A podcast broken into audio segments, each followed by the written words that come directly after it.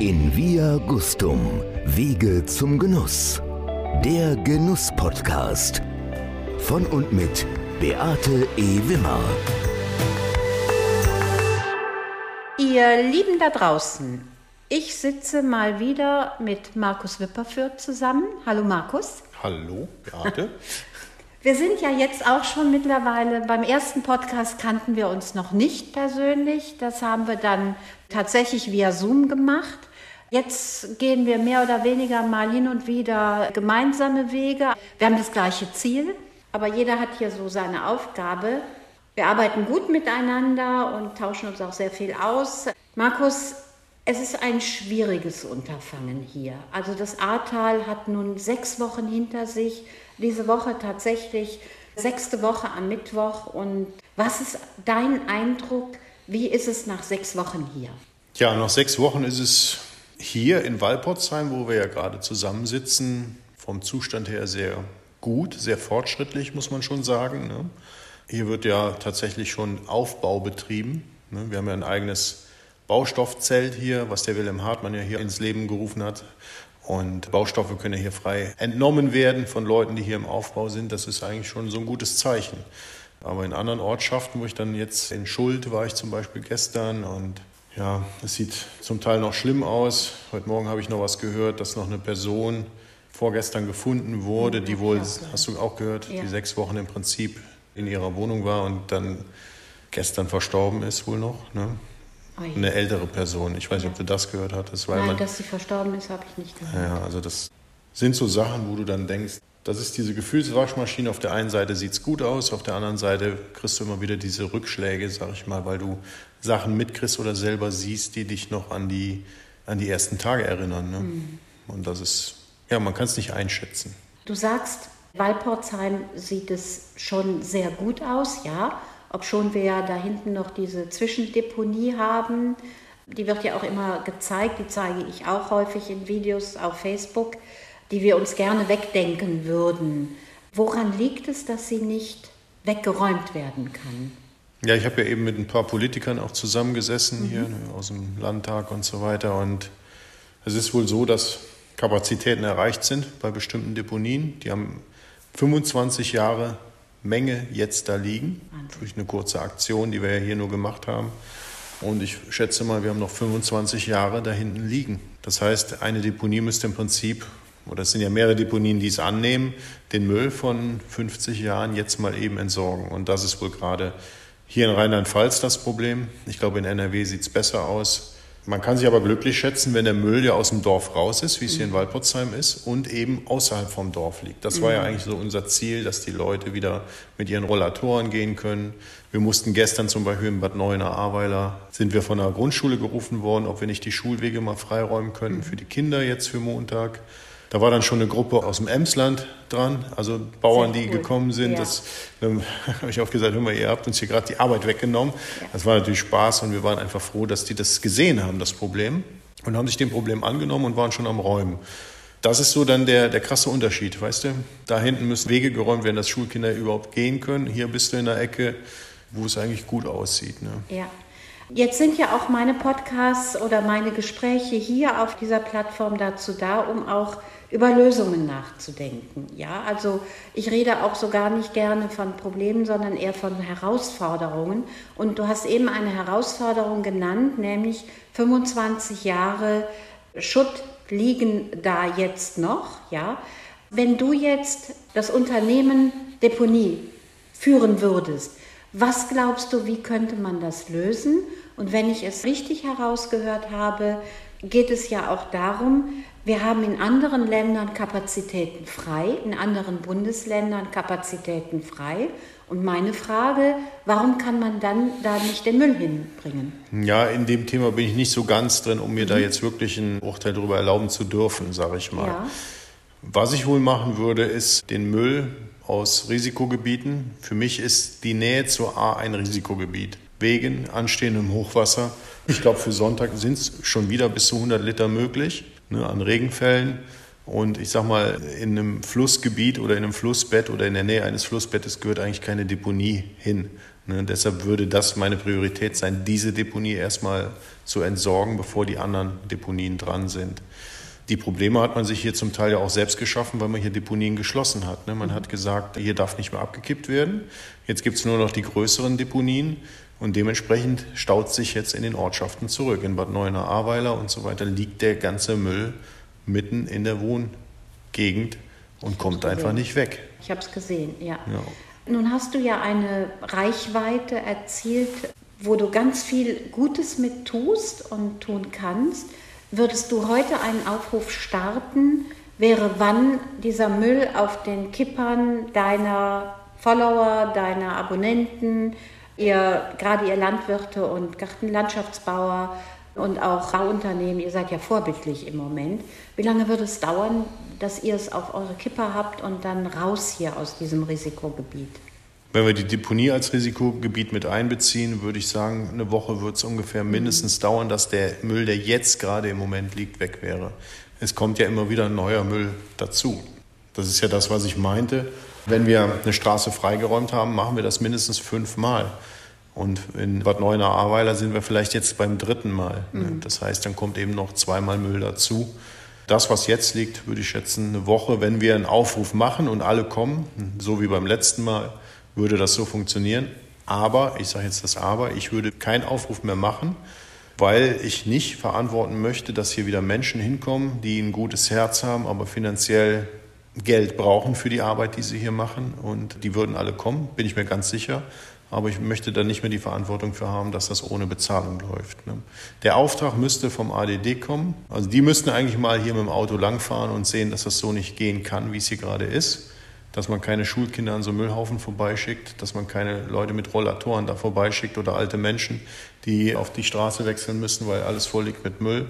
Das ist eigentlich nicht meine Aufgabe, war es ja noch nie seit sechs Wochen. Es wäre schön, wenn das dann mal wirklich auch von anderen gesehen wird. Ich war ja eben mit dem Herrn Baldauf kurz unterwegs und habe ihm das auch hier in Waldpotzheim gezeigt. Herr Baldauf ist wer? Vorsitzender der CDU-Fraktion im Landtag von Rheinland-Pfalz, ja. Christian Baldauf. Ja. Das war ein sehr gutes Gespräch. Ich habe ihm die Mülldeponie noch gezeigt. Das war mir wichtig. Ich wollte eigentlich mit ihm durchfahren, aber es hat er in einen Baumstamm hingelegt, ja, dass genau. man durch, durch, die Durchfahrt nicht reinkommt. Mhm. Dann sieht man erstmal, weißt du, du hörst den Begriff Mülldeponie, dann denkst du, mhm. ja, das ist ein Müllhaufen. Und du weißt, dass es hier ja ein halber Kilometer Müllhaufen ist, ja. so ungefähr. Ne? Ja. Und die Dimension muss man einfach mal in den Kopf kriegen, um zu erfahren, was für ein Problem wir hier eigentlich haben. Das ist ja nur eine Mülldeponie. Ich wollte es gerade sagen, das ist ja ein Problem von vielen, die wir haben ja. hier. Ja, und Markus, es wird ja viel draußen auch diskutiert und insbesondere natürlich Facebook. Und Facebook ist immer so eine Momentaufnahme nur, wo sich dann auch jeder mal auslässt und wo auch nicht wirklich, glaube ich, in die Tiefe gegangen wird. Deshalb drehen wir beide auch diesen Podcast, damit wir noch mal tiefer gehen können. Was glaubst du, wenn ich so viele Aktionen hier sehe? Wir haben zum Beispiel in Walporzheim haben wir ein tolles Versorgungszelt. Da haben wir einen Koch, der seit vier Wochen da sein Äußerstes gibt. Wir haben hier auf dem Medentes-Gelände, wo wir jetzt gerade auch sind und unseren Podcast drehen dürfen, da haben wir die Schwarzwaldmädels, die sind hier seit anderthalb Wochen, rocken die hier eine Küche, die ist unglaublich. Ich habe selber mit Herrn Linnertz letzte Woche ein persönliches Gespräch geführt. Er kam auf mich zu nach einer Pressekonferenz, weil ich wohl mal deutlich gezeigt habe, dass ich mit einer Aussage von ihm hinsichtlich der Verpflegung der Bevölkerung nicht übereinstimmte.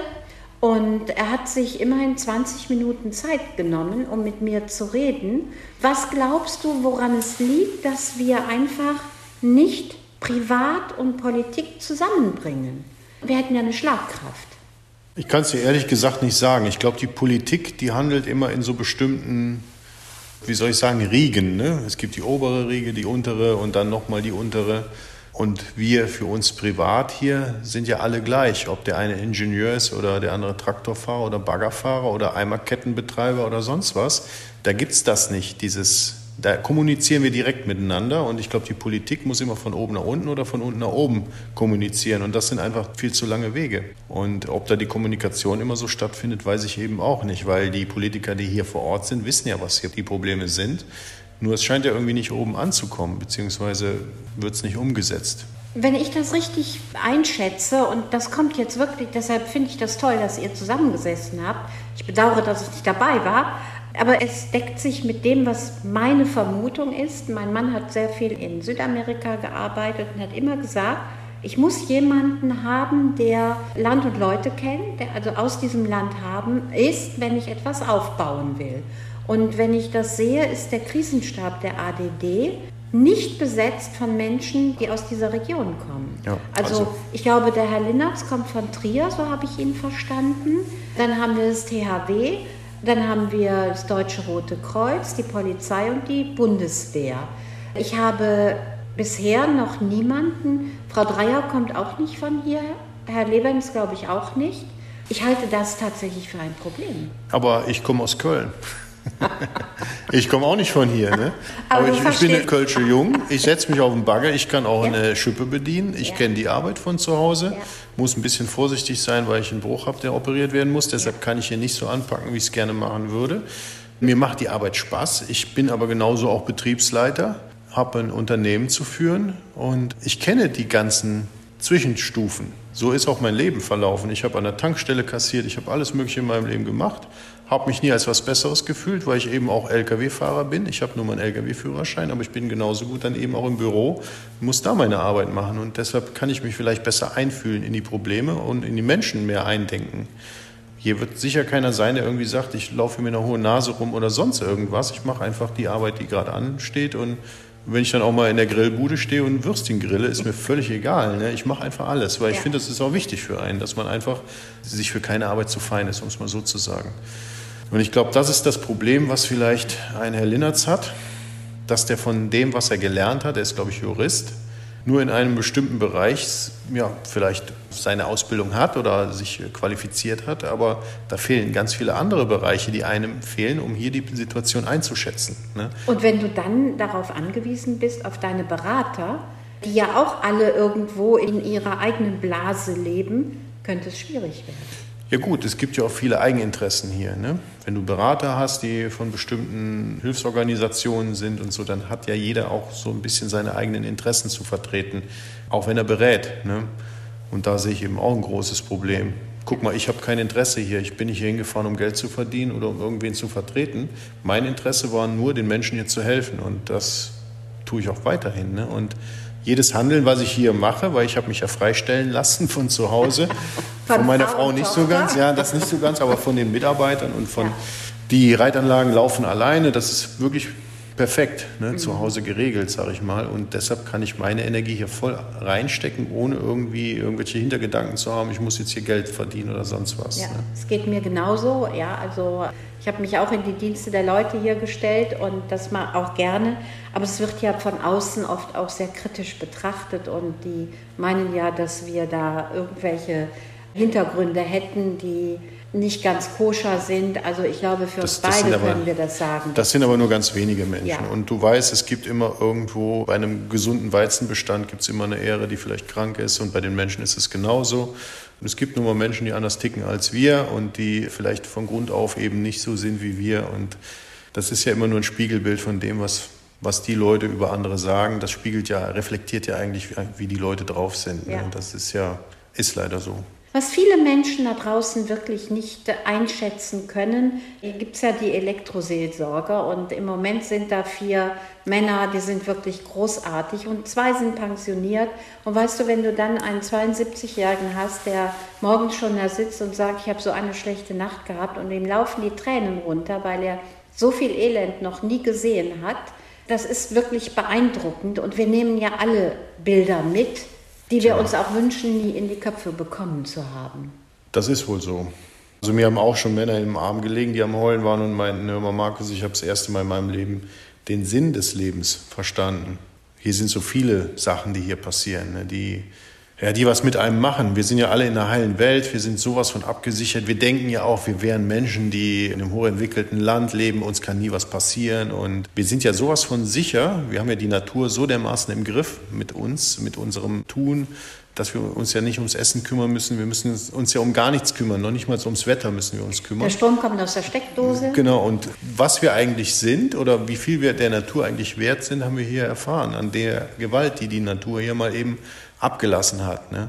Und das ist bei mir auch so. Also das hat mich wieder genordet, sagen ja, wir mal ja. so. Ne? Dass ja. du wirklich merkst, ob du jetzt aus Deutschland kommst oder aus Afrika oder sonst woher, die Natur, die steht über uns allen und wenn die mal nicht will, dann nimmt die auch keine Rücksicht darauf, dass ich eben hier in Deutschland wohne. Also das ist irgendwie, das fühlt sich gerade lustig an, weil es ist ja nicht lustig. Es hat Menschenleben gekostet, ja. aber im Endeffekt haben wir mal hier wieder gemerkt, wer wir sind. Ne? Wir sind eigentlich nichts. Unsere Scheinwelt ist zusammengebrochen so ein bisschen. Mir geht es häufig so, wenn ich war gestern also auch bis oben, das ist ja Ortsausgang Altena und da ist ja die Welt zu Ende. Ne? Mir ist das tatsächlich auch so gegangen, wenn du diese Wut siehst, mit der die Natur hier durchgegangen ist, auf dieser Riesenfläche. Ich denke häufig, das kann nicht in Deutschland sein. Du bist jetzt hier nicht in Deutschland, weil ich kenne das von Südamerika, auch teilweise von Mittelamerika. Es gibt auch in Mexiko immer noch Stellen, wo Wüste ist, aber das habe ich tatsächlich nie in Deutschland vermutet und ich weiß auch nicht, wo ich so etwas je vorher gesehen habe. Ja, das ist aber eigentlich so die, die Angst, die ich immer in mir getragen habe, aber in einer anderen Form. Ich sag mal, wenn wir eine Missernte haben oder weltweit eine Missernte haben, ich komme ja aus der Landwirtschaft, ich habe mich immer gefragt, warum wir so locker mit Lebensmitteln umgehen. Mhm. Ne, mit Essen spielt man nicht, ist so mein Credo. Essen wirft man nicht weg. Genau, auch. Und wir hatten jetzt drei Jahre hintereinander schon eine Dürre hier im Raum Köln. Ja. Ich musste drei Jahre gucken, wo wir unser Heu herkriegen. Und ich habe immer gedacht, wenn das mal mit Lebensmitteln passiert, das war immer so meine Angst, ne, dass mhm. wir die Natur oder wir sagen, ja, uns geht es so gut, wir können jetzt Pflanzenschutz, ne? es geht nur um Pflanzenschutz, den können wir jetzt mal weglassen. Wir gehen einfach mal wieder back to the roots. Ne? Ja. So wie unsere Vorfahren, die mussten genau. sich den ganzen Tag damit beschäftigen, wie sie satt werden. Und da wollen wir eigentlich jetzt gerade wieder hin zurück. Und da habe ich so meine Angst vorgehabt oder meine Ängste. Deshalb habe ich ja auch meine Facebook-Seite aufgebaut. Aber dass es dann anders kommt, dass mhm. durch so eine Naturgewalt, die jetzt hier passiert ist, und wir wissen, wie es dann betreut wurde, es ist ja nichts passiert. Ne? Also unser Staat hat ja eigentlich versagt in, in, in dem Moment. Und das nimmt mir aber auch nicht die Angst vor meinem anderen Szenario. Weißt du, wir können jetzt hier alles runterfahren an Landwirtschaft, aber wenn dann die Natur mal nicht mitspielt und weltweit eine Hungersnot herrscht oder Lebensmittel knapp sind, dann haben wir ein anderes Problem wieder. Wir können uns immer alles kaufen, wir haben ja Geld, aber wir nehmen es anderen Ländern weg und da ist dann die Destabilisierung sozusagen ja. innerhalb des Landes. Das war immer so, wo ich Angst vor hatte und diese Katastrophe hat eigentlich meine Ängste bestätigt. Mhm. Das werden die Natur nicht im Griff haben. Ne? Wir ja. denken immer, wir wären die Herrscher über alles, ne? wir wären alles so kleine Götter, uns kann nichts passieren, aber wir sind genauso wenig wert wie jeder andere Mensch auf der Welt. Wir ne? sind ein Wimpernschlag in dieser Geschichte. Genau. Wenn überhaupt. Es ist tatsächlich ja auch mein Thema beim Weinbau. Ja, also auch da sind wir ja back to the roots mit den Möglichkeiten heute. Und ich bin immer sehr dankbar, dass die Winzer zurückschauen und sagen, was haben Vater und Großvater richtig gemacht und besser gemacht als wir. Und das mischen sie so gut mittlerweile. Aber die Natur hat uns tatsächlich jetzt hier absolut die Grenzen aufgezeigt. Und ich sage halt auch immer, es ist eine Transformation, die wir im Moment mitmachen. Jeder, der hier war und sich das angeschaut hat, der hat im Grunde genommen Glück gehabt, dass er dieses Elend gesehen hat. Weil es macht was mit dir, was du auch gesagt hast eben. Mhm. Es verändert dich, es erdet dich, es nordet dich wieder ein. Es ist einfach auch eine Transformation und wir wollen auch mal das Gute aus der ganzen Sache ziehen. Für mich ist immer alles hat seinen Sinn. Es gibt nichts, was sinnlos ist. Es darf auch nicht sein. Also wenn das hier sinnlos wäre, dann wären die, die Menschen umsonst gestorben. Und das darf nicht sein. Und wenn wir den guten Sinn hier rausziehen, dann ist es einfach, dass du, du hast ja Menschen um dich, du grüßt hier jeden, du gehst fröhlich durch die Gegend.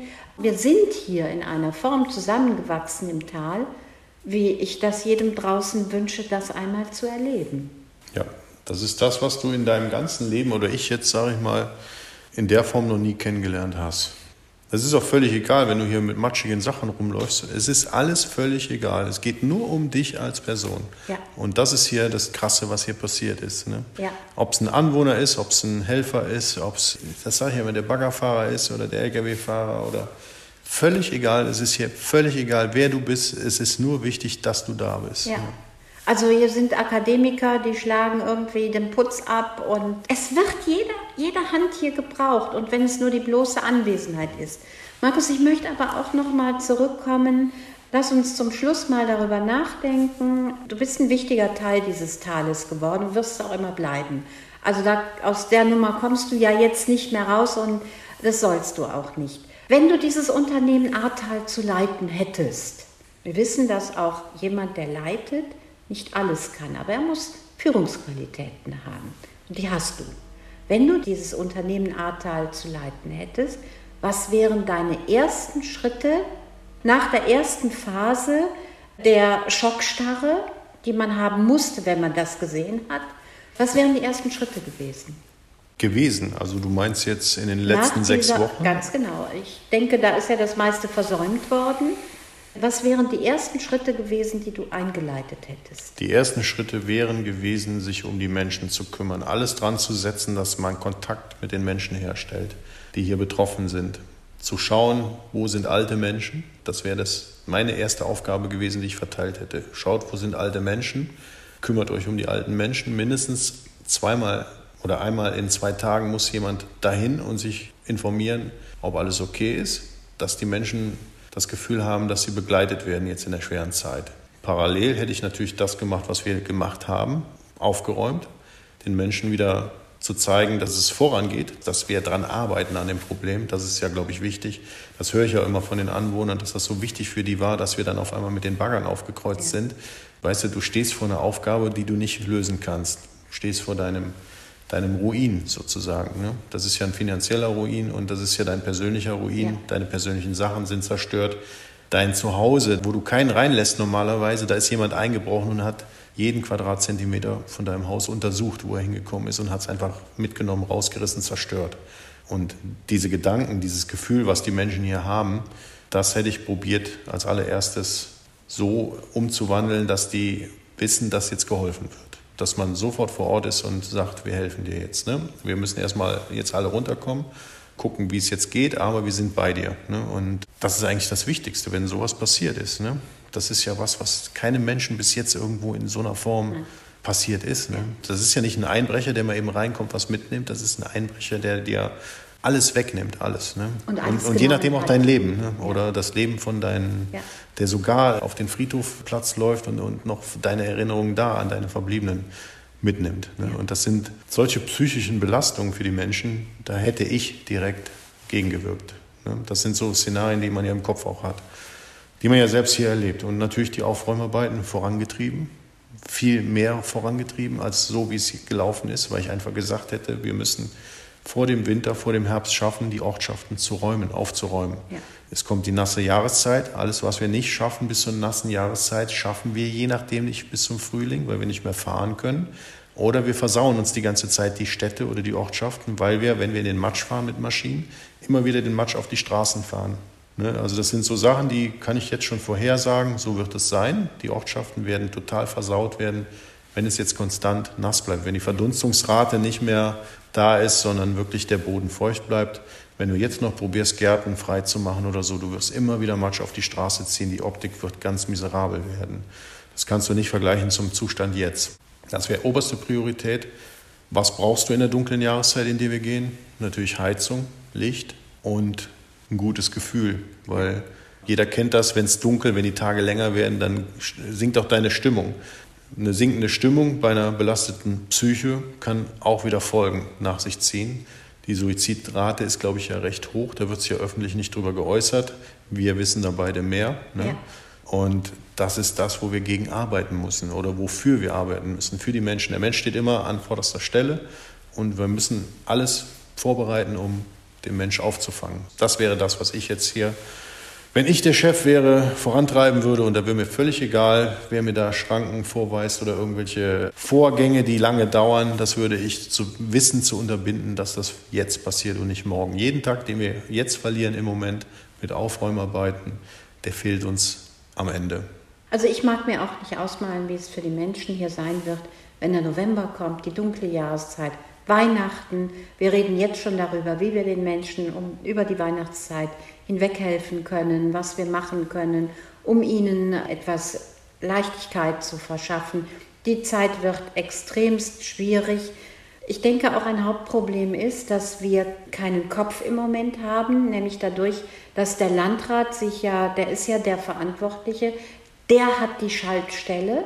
Die Schaltstelle fehlt, er hat sich krank schreiben lassen, ist aber ja auch nicht bereit, das ist ja bekannt, seinen Stuhl zur Verfügung zu stellen, was dringend notwendig wäre, dass hier eine Führung reinkommt und die Menschen sind wirklich führungslos. Ja, das ist das Schlimme, das ist das, was mir so leid tut. Es kommen ja viele Leute, erzählen dir Sachen ja. und im Endeffekt kannst du da auch nicht viel zu sagen, weil du es ist nicht meine Kompetenz im Prinzip, ja.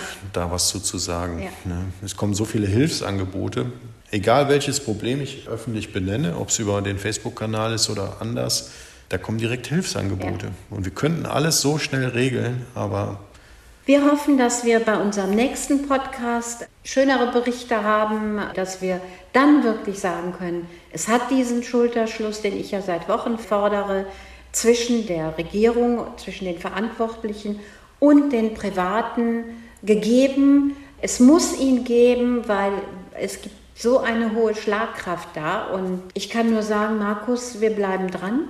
Wir werden weiterhin die Sachen verfolgen, begleiten und wir machen alle Arbeit. Ich habe heute Lebensmittel transportiert, weil sie gebraucht wurden in Nordrhein-Westfalen.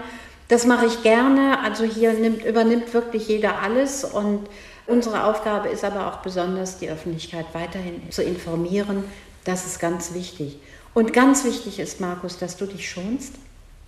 Dass, weil ich glaube tatsächlich, wenn Markus Wipper führt, Wilhelm Hartmann und äh, Markus Zintel ausfallen. Das sind die Lieder dieser ganzen Katastrophengeschichte hier. Wir brauchen euch und passt gut auf euch auf. Ja, wir nehmen uns die Zeit, die wir brauchen, um wiederzukommen. Jawohl. Markus, herzlichen Dank. Bis zum nächsten Mal. Ja, danke dir. Danke dir. Bis bald.